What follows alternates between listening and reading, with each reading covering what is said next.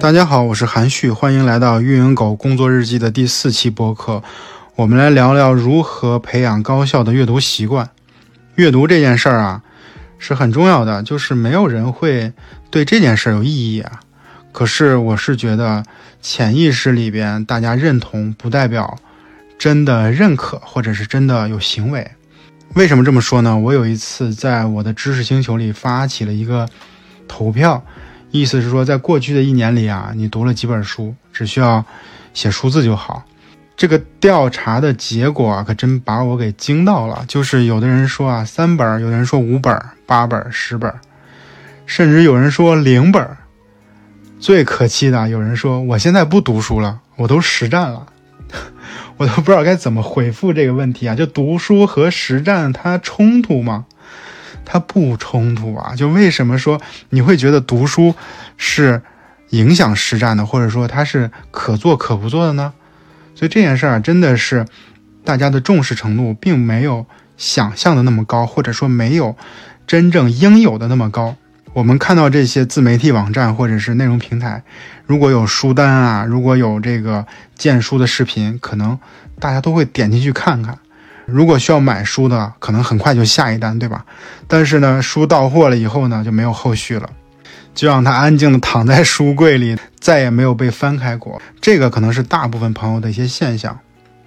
当然，这事儿吧，也跟现在的这个大环境有关。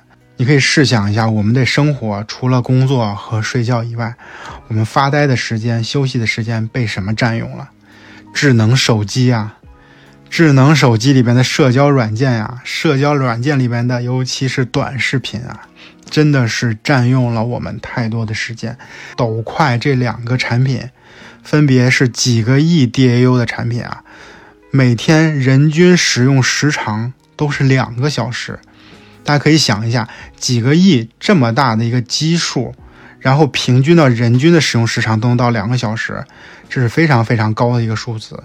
甚至很恐怖的一个数字了，也就是说，我们现在当下的这种生活状态啊，以及科技的发展，其实把我们的业余时间都给切碎了。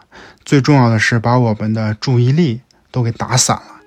注意力打散啊，是一个特别严重的问题，是一个特别严重的危害，因为我们去思考。我们去学习，我们去研究问题，都需要持续的沉浸式，都需要大脑专注的去思考。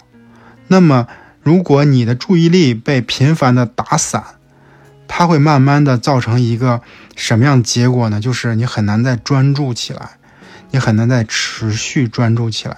它就像一块肌肉一样，你总不用啊，它就萎缩了。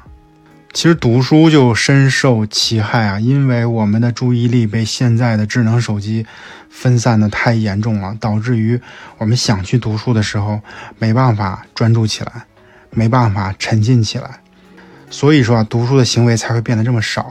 所以通过这次的播客，也特别想跟大家讲一讲保持自己注意力的重要性。那么培养。一个持续阅读的习惯的话，其实就是在练习自己的注意力，就是在练习自己注意力的这块肌肉。我觉得这是特别特别重要的一件事儿。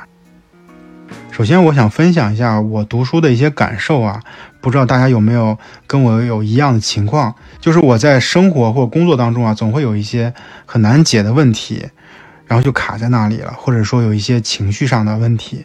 比如说我很焦虑啊，或者是很生气啊，很沮丧啊等等，但是你会发现短期内这些问题都解决不了，因为它就是你现阶段需要去面对的，需要去承受的。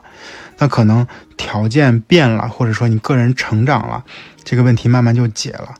就是在此时此刻啊，你可能还是要长期的与他们共处一段时间。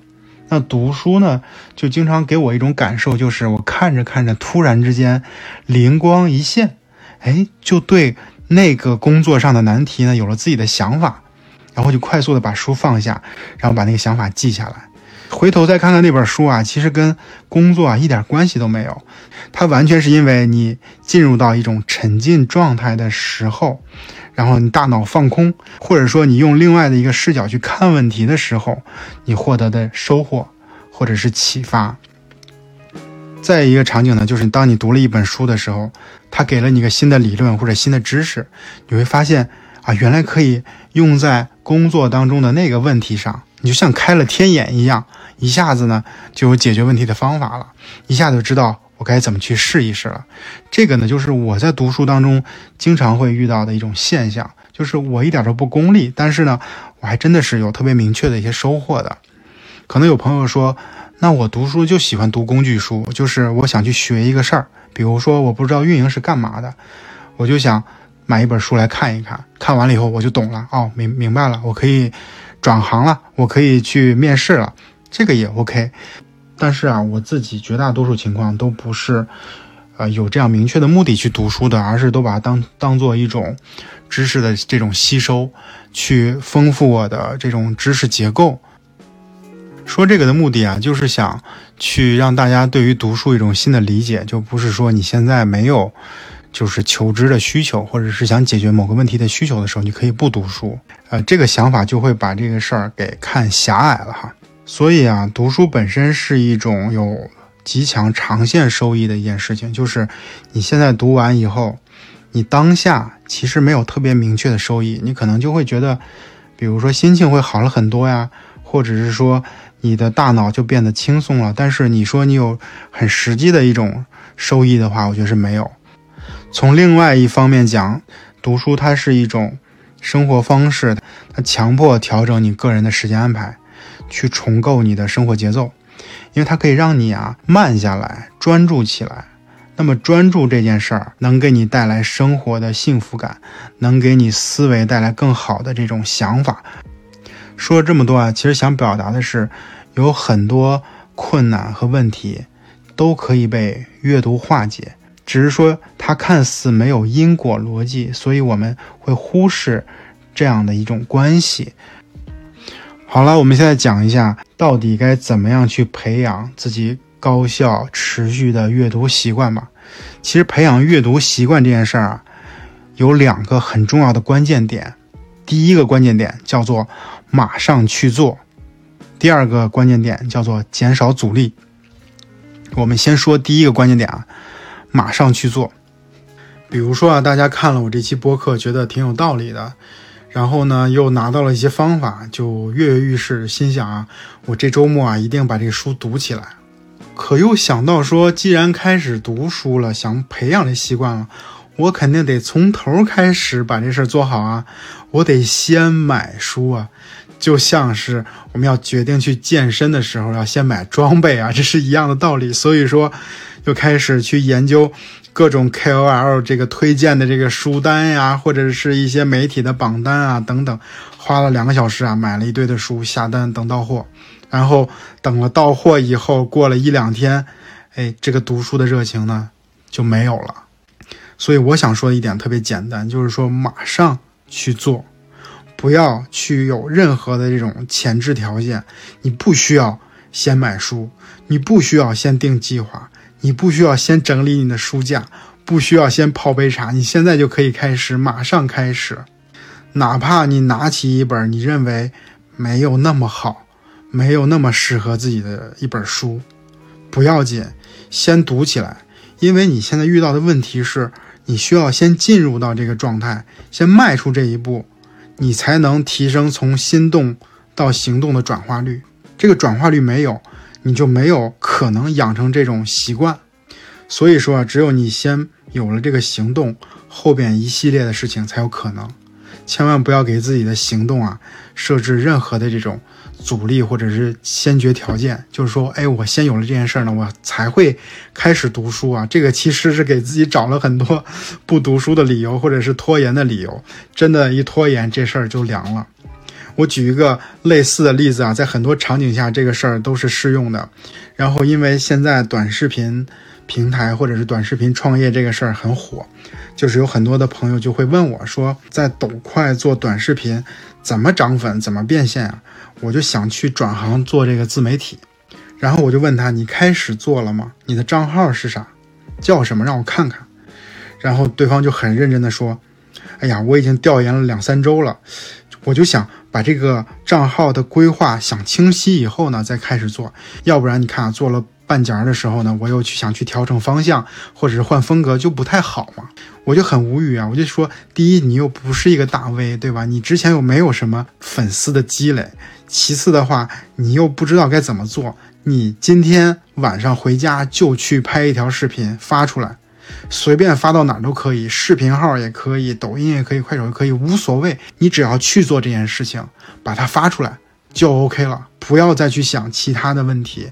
它根本就不应该成为你的一个前置条件，因为你可以想象得到啊，因为作为一个想去转行做自媒体的这么一个朋友，他很多东西是不知道的，比如说用什么样的拍摄工具，画面的质量怎么可以把它弄得更好，该怎么剪，然后封面标题该怎么写，内容节奏该怎么搭，内容长短该怎么去控制，发布的时间应该选在什么时候，灯光该怎么照。收音该怎么收等等这些，只有他做了以后，他才有手感啊，才有经验啊，对这件事才有认识，这些呢才是前提，才能指导自己做下一步。比如说，类似于你应该做什么类型的账号，你的方向是什么。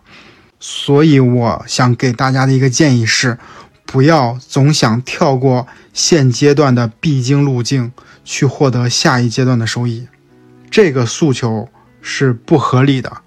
是不应该存在的，所以就像读书一样啊，就是你现在压根儿就没读呢，然后你就开始想我该怎么去选书，然后我应该看得多快，或者说我应该怎么写这个读后感，我该怎么发朋友圈，所有这些都早了，所有这些都没有必要现在考虑，在当下你还没有这个习惯的时候，就需要去做一件事情，就是马上拿起一本书，试着去感受。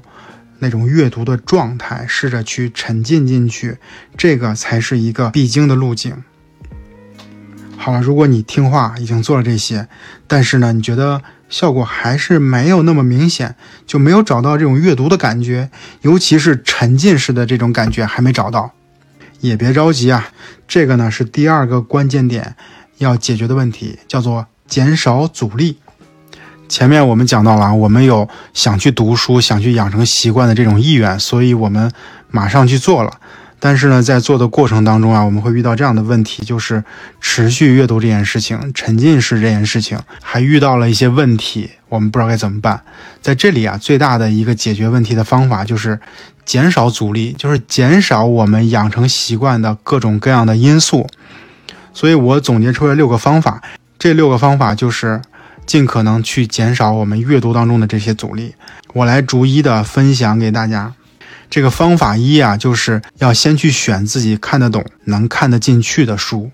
阅读当中很大的挫败感啊来自于别人评价的很好，但是自己却看不懂的那些书。我如果你有这种情况啊，我觉得就是有点想不开了啊。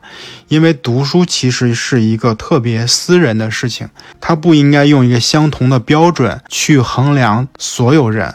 别人对这本书评价好，不代表你也会喜欢，你就完全不用在意这个评价，因为每个人的喜好和所处的这种知识的阶段呢都是不一样的，甚至因为你人生的阶段和阅历不同，你对于一本书的感知也不一样。我自己就经常有些感觉啊，就是我最近才翻了我几年前读的一本书，那本书我觉得非常一般，就是读完以后没任何感觉。但是我上一周的时候，我又把它又翻了一遍，我觉得特别特别有收获。为啥呢？是因为我觉得我在几年前的时候，我没有那种生活阅历，我也没有相关的知识。本身它这个书是很有料的，但是对于我来说，我根本就看不懂。我看不懂呢，我又会认为其实是这个书不好，这书太浅显了。所以我想表达的是，一本书其实呢，对于每个人来说，这种感受都是不一样的，因为每个人的情况是不同的。所以说啊，别人评价好，只能代表别人自己的感受啊，不用要求自己也会感觉的很好。所以你看不懂，或者是你看不完，没关系，千万不要有挫败感。其次啊，对于朋友或者是 KOL 推荐书这件事儿啊，也得擦亮眼睛啊，因为据我所了解啊，推荐书的这些行为，它的大部分的场景呢，就不是为了推荐书，它的目的啊，并没有那么的单纯。大家有没有这种情况啊？自己的朋友。在朋友圈发读书感言，文配图，文呢就是读书的一些感受，图呢就是书的照片，可能书旁边还放了一杯咖啡或者一壶茶。据我了解呀，这样的人根本就不是经常读书的人。你们可以试想一下，如果你一周读好几次书，你还有必要发个朋友圈吗？那啥时候发朋友圈呢？就好比说我们出去旅游，对吧？去海边晒太阳，我们就发一个朋友圈。那是因为咱们去旅游一次还挺不容易的，你换了个环境，它有这种特殊性、稀缺性，它才去发到社交媒体上去晒。你说你看一本书，你还发朋友圈，就说明你不经常看书啊。这事儿还是很容易能推测到的。所以说，这样的人给你推荐一本书，你说你需要在意吗？因为他一年都看不了三本书，他从这三本里边选一本推荐给你。本身他的阅读量不够，他的所谓的推荐你根本就不用放在心上啊。那么另外一个场景啊，就是对于那种所谓的荐书啊、推荐书的这些自媒体 KOL 啊，你也要带着批判的视角去看啊，不能完全的信任。我呢特别严重的怀疑有些公众号或者是媒体上的书单。这个文章的作者根本就没有读过这些书，就是随手去找来几本流行的书，或者是看着别人推荐的书，把它凑一凑，把书名啊、封面啊粘过来，然后呢凑够十本二十本，哎就够了，就直接发出来。写这样的文章，做内容的人都知道啊，他花的时间特别少，大概二三十分钟就够了。但是啊，这类文章的流量都是非常好的，尤其啊收藏的人都特别多。所以这就是一个投入产出比极高的一件事情，就是你花二三十分钟，你会带来一个非常大的一个浏览量。但是这书它值得信任吗？他推荐的人他值得信任吗？要大大的打一个问号。你看到这些人给你推荐的书，如果你看不进去，如果你看不懂的话，你真的完全不用放在心上。如果说你现在想养成习惯去看书，你要做的事儿很简单，就是拿起来这本书就看。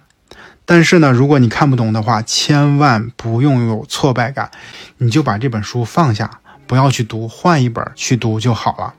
在这里啊，要嘱咐大家不要有强迫症。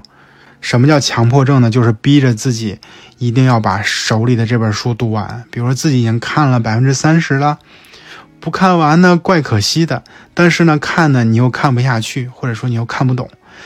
你在逼自己的过程当中啊，就会带来了很大的阅读的阻力，而且呢，这个阻力会让自己对这件事情没有那么开心，没有那么的有兴趣，他就会击退自己的读书欲望和快感，那其实是完全得不偿失的。这个时候，你完全不用在意手里这个书好不好，也不用特别刻意去攻读每个领域的书，你真的就要去选自己能看进去，或者是说。感受上比较喜欢的书就好了，因为本身的这种好的感受或者这种喜悦的这种体验，在这个阶段呢是特别特别重要的。我就举个例子吧，就比如说像学龄前的小朋友学踢球，如果说你一上来就让他很枯燥的去学传球、接球、传球、接球，这样肯定啊，大多数小朋友就没有兴趣了。他觉得这个事情不好玩儿，所以说从入门到放弃啊，可可能就在一节课之内。所以说啊，读书跟小朋友踢球啊道理是完全一样的，你不用想那么多，先读起来就好。不管你是小说啊，还是心理学啊等等啊，这些都不重要。所以这个呢，就是第一个方法，可能讲的比较长啊，我再重复一遍：先选自己能看得懂、能看进去的书。如果说这本书你读起来有阻力，马上把它放弃掉，然后再换一本。千万不要给自己挫败感，或者说让自己在养成读书这个兴趣上有阻力。第二个方法叫做多储备几本书，不用等到都看完了以后你再买。可能这个方法是最容易做到的，因为它的关键点啊，看起来叫做买书。但是我还是想说一下，为什么我建议大家多储备几本书呢？它的逻辑是这样的啊，供给对于消费的带动作用啊，没想到在这里边也用得上的。就是大家可以试想一下，咱们在点外卖的时候，你肯定是希望商家。越多越好，对吧？商家里边的 SKU 越多越好，这样呢，你的选择机会呢就会更多，然后你就更有可能在这个平台上有消费的行为。读书呢也有这样的场景，假如你想去读书的时候，你储备的书越多，你就更容易选出适合你当下需求或者是心情的这样的书籍，让读书这个行为呢更容易发生。如果你手里只有两本书，这两本书呢，恰巧你都不想看，但是此时此刻呢，你就想读书，可能最终就因为你的书比较少，导致着你这次呢就没有去产生读书的行为。从我个人的经验看啊，就是选书的场景主要有以下两个，第一个呢是，当我手里这本书我读不懂的时候，想换一本的时候，我就需要从我储备的这个书里面去选一本。比如说这几本书啊，是我曾经看过，但实在看不下去，被我暂时放弃的，《有限与无限的游戏》，《留情西方现代思想讲义》，《枪炮、病菌和钢铁》这三本书呢，我确实看不太懂，所以当时我就把它放弃了。放弃以后呢，我就需要更多的这个书，然后来去填补我现在的空白，这个储备呢就用在这里了。第二个场景呢，是在你读完一本硬核的书之后呢，你就想换换脑子。其实你就不想再读一本同类的硬核的书了，就是你想换一个类型或者换一个领域。比如说你前面一本读了相对枯燥的第五项修炼，然后呢，下一本你就不想再去看系统之美了，因为都是同类的书，所以你就可以换一套李翔的详谈。或者说彼得海斯勒的《江城寻路中国》等等，这种你的感受会完全不一样。所以这种书的在选择上的这种类型的交替，其实就是可以很好的帮助你去养成阅读的习惯，去减少这个阻力。我在视频号里直播的时候，身后的背景呢有一摞书，然后有网友就感叹说啊，你的书可真多呀。然后我就解释说啊，身后这些书。都是我想看、有计划看，但是呢还没看的书。这些书呢都是备选，而且很多 落了很高。就是我我完全没有计划说多长时间要把它看完，但是呢我就是要把它摆出来，为了让自己呢有更多的选择。因为当你把它摆出来的时候，你更容易看到它们，所以在你选书的时候，你才更容易把它抽出来。如果说你把书放在那种很难拿、每次都要翻箱倒柜的时候，那这个本身就是一个阻力啊！那怎么可能会让你更容易的去不断的去挑选自己感兴趣的书呢？你肯定会想，哎呀，拿的好麻烦呀，还得搬个凳子啊，或者是挪个柜子呀，算了，不看了。我的习惯呢，就是把已经看过的书，或者是短期内计划我不看的书，都放到书柜里。但是呢，我会留出来二三十本我可能会去看的书，就摆在我的身后，而且呢，它是用摞的。这样的话，当我想看的时候，我就随意可以把它抽出来去看，减少自己选书的阻力。第三个方法啊，就是你可以同时去看两本书或者是更多的书。这点呢，本质上跟方法二呢比较类似，都是为了适应自己不同的这种阅读场景。方法二是说我刚才看了个硬核的书，我现在不想看了，我就想看个小说或者是纪实类的文学。方法三带来的不同的这个价值是。可以帮助你在单位时间内阅读效率更高，这是什么意思呢？对于一个阅读新手来说，他很有可能会遇到这样的情况啊：专去攻读一本书的时候，他阅读的效率会越来越低，因为时间一长吧，大脑的思维就会疲劳，然后运转呢就会比较慢，所以看书也会变得慢了起来。这就好比什么呢？学校去安排课程表的时候，都是几节不同的课穿插着。第一节课是数学，第二节课英语，第三节课语文，对吧？你很少看到说今天一上午四节课全是数学。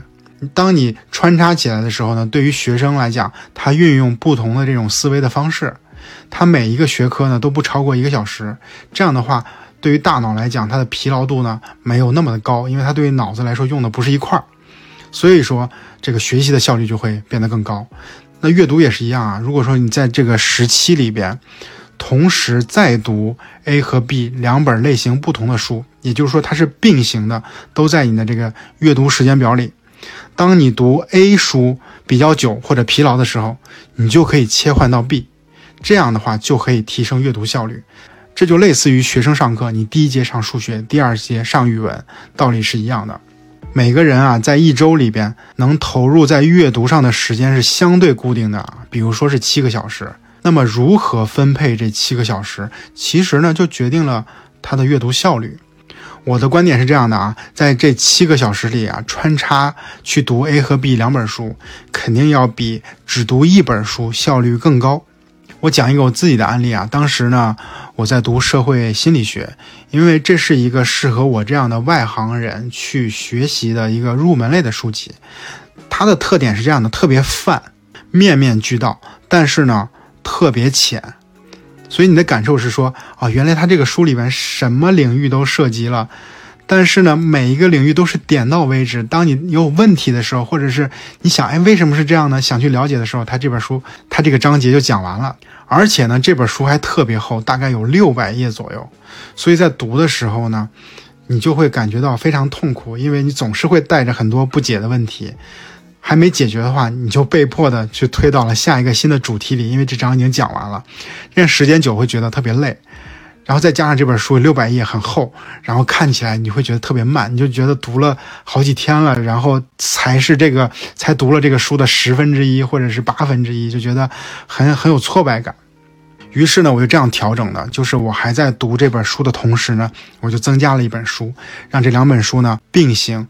我增加这本书呢，跟这个社会心理学差距特别大，叫做《生生不息》，就是讲雷军和金山的故事。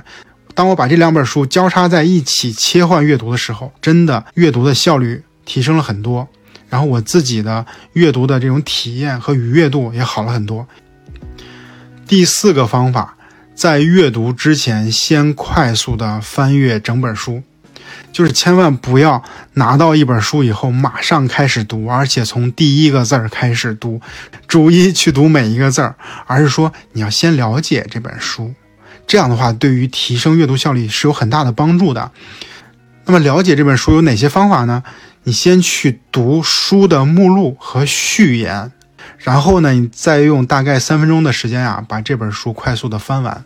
目的呢，不是要把这书看得懂啊，而是为了去了解这个书的结构。这个结构啊，比如说这个书核心呢是讲什么观点的，然后它是在第几章开始讲。那么前面两章呢，它可能是一些铺垫、一些背景的信息，然后从第三章到第五章呢，就是在讲这个核心的观点。然后讲完核心观点呢，到第六章、第七章呢，就是收尾。那收尾的话，可能就没有那么重要了。它可能是一些延伸的阅读，它本身对这个观点的理解，并不起什么决定性作用。好，那其实你就知道这个书的这个结构是什么样了。然后你就在读之前就完全门清了。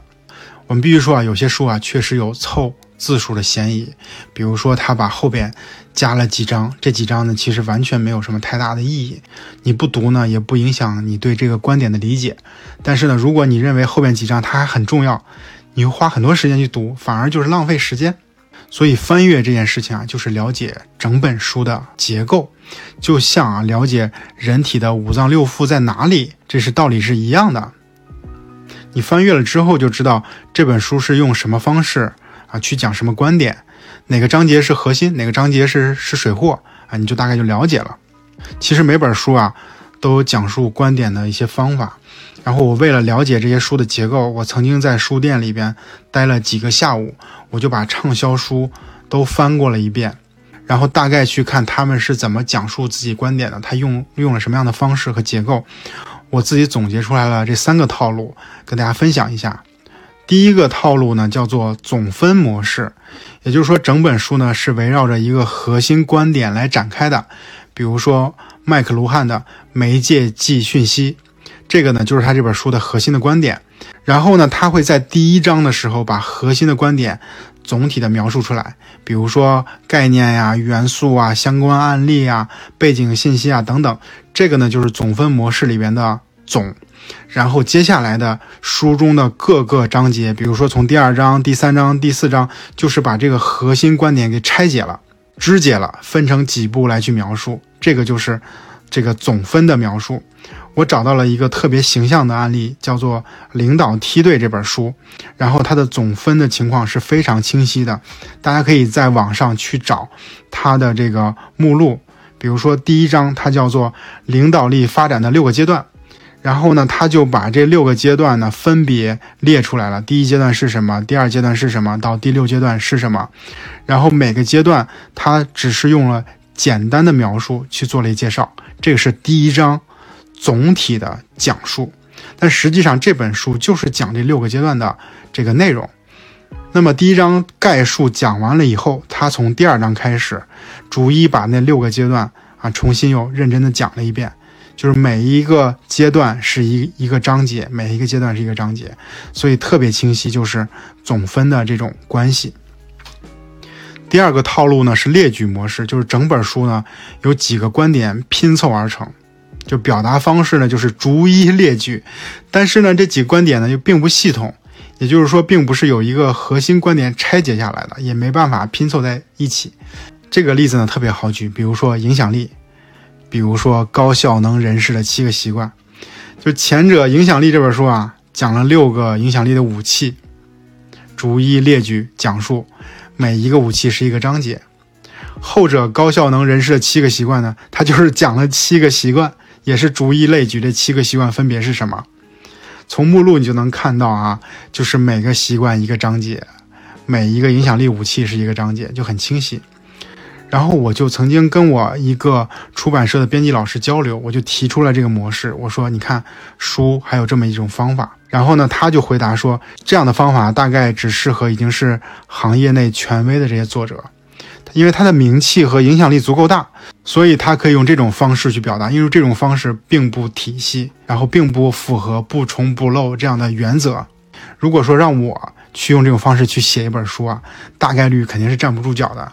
读者可能会问，为什么是七个习惯呀？不是六个习惯呀？也不是八个习惯呀？这个就很难去解释，对吧？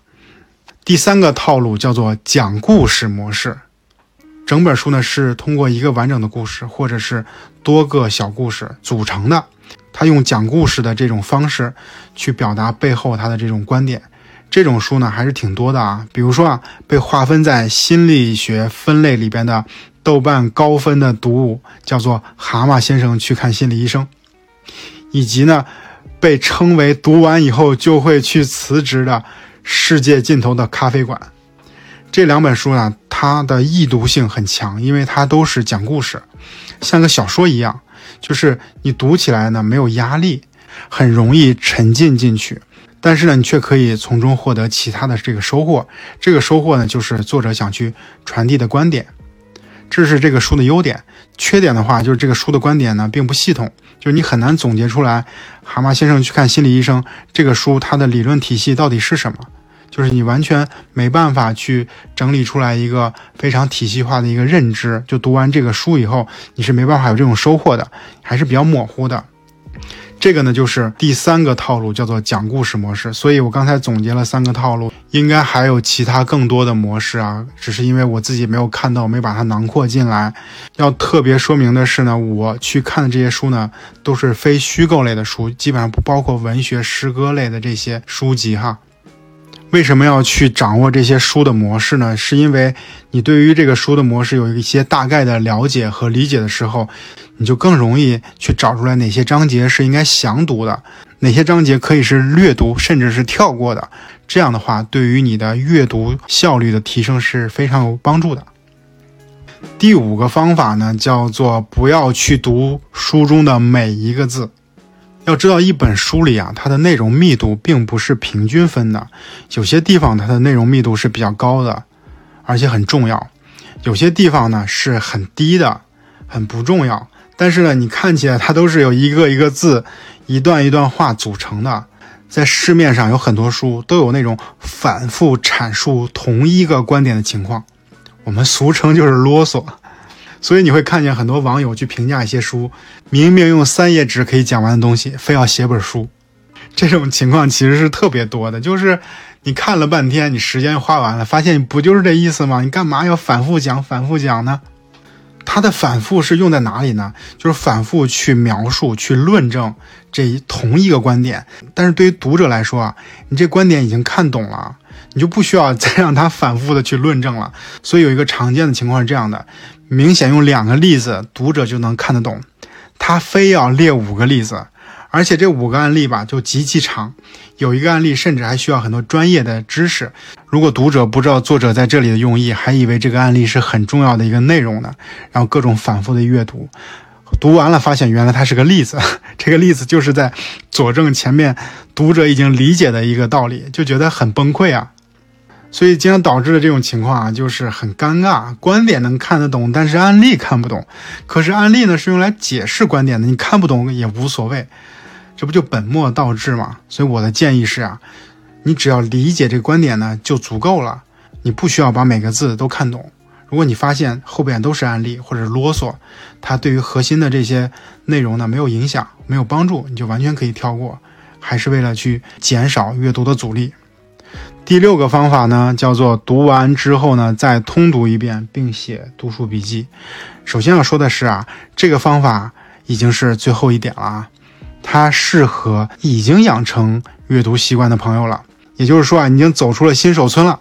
我要对你提出更高的要求了。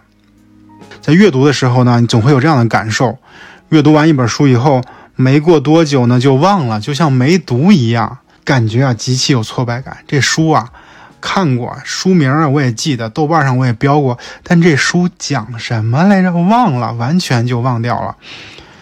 就像那个狗熊掰棒子，读了一年下来，到最后也没剩几本在自己的脑子里。为啥会这样呢？根本原因是。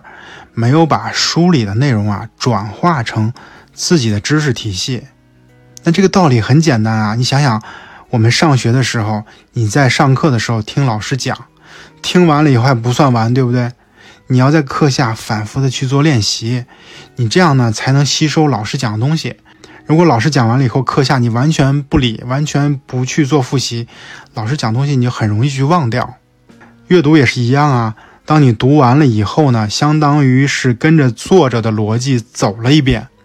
但是当你跳出来的时候，你能不能再说出核心的观点，证明你有没有去吸收，有没有去理解？我的经验是啊，如果你只读一遍，对于阅读新人来说啊，是很难去讲出他的核心观点的。所以说呢，他才会感觉读完了以后我就忘掉了。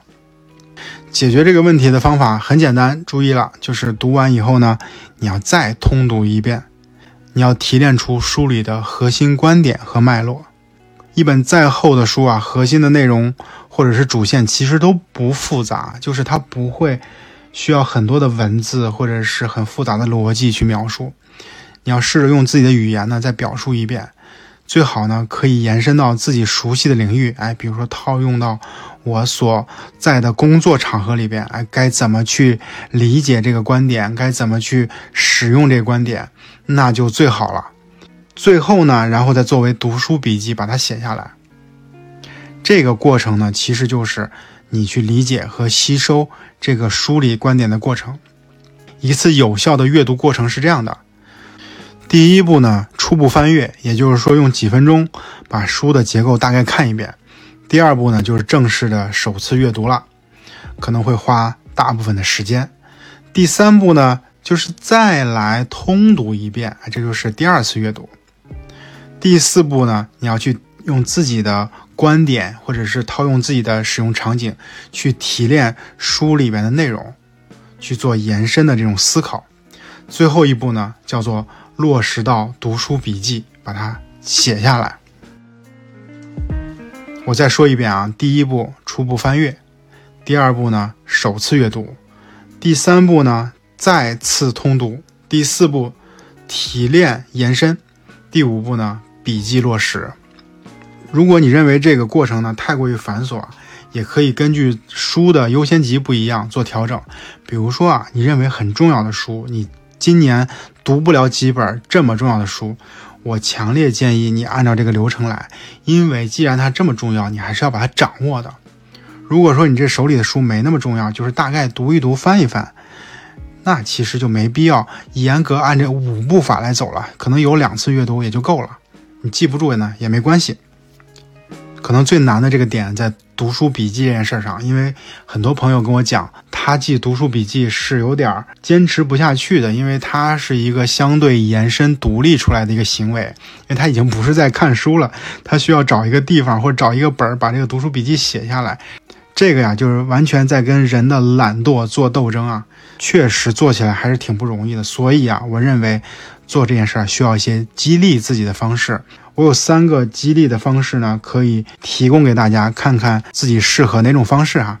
第一个方式啊，是给同事、家人、朋友来讲书，就尝试做一次简化版的樊登读书。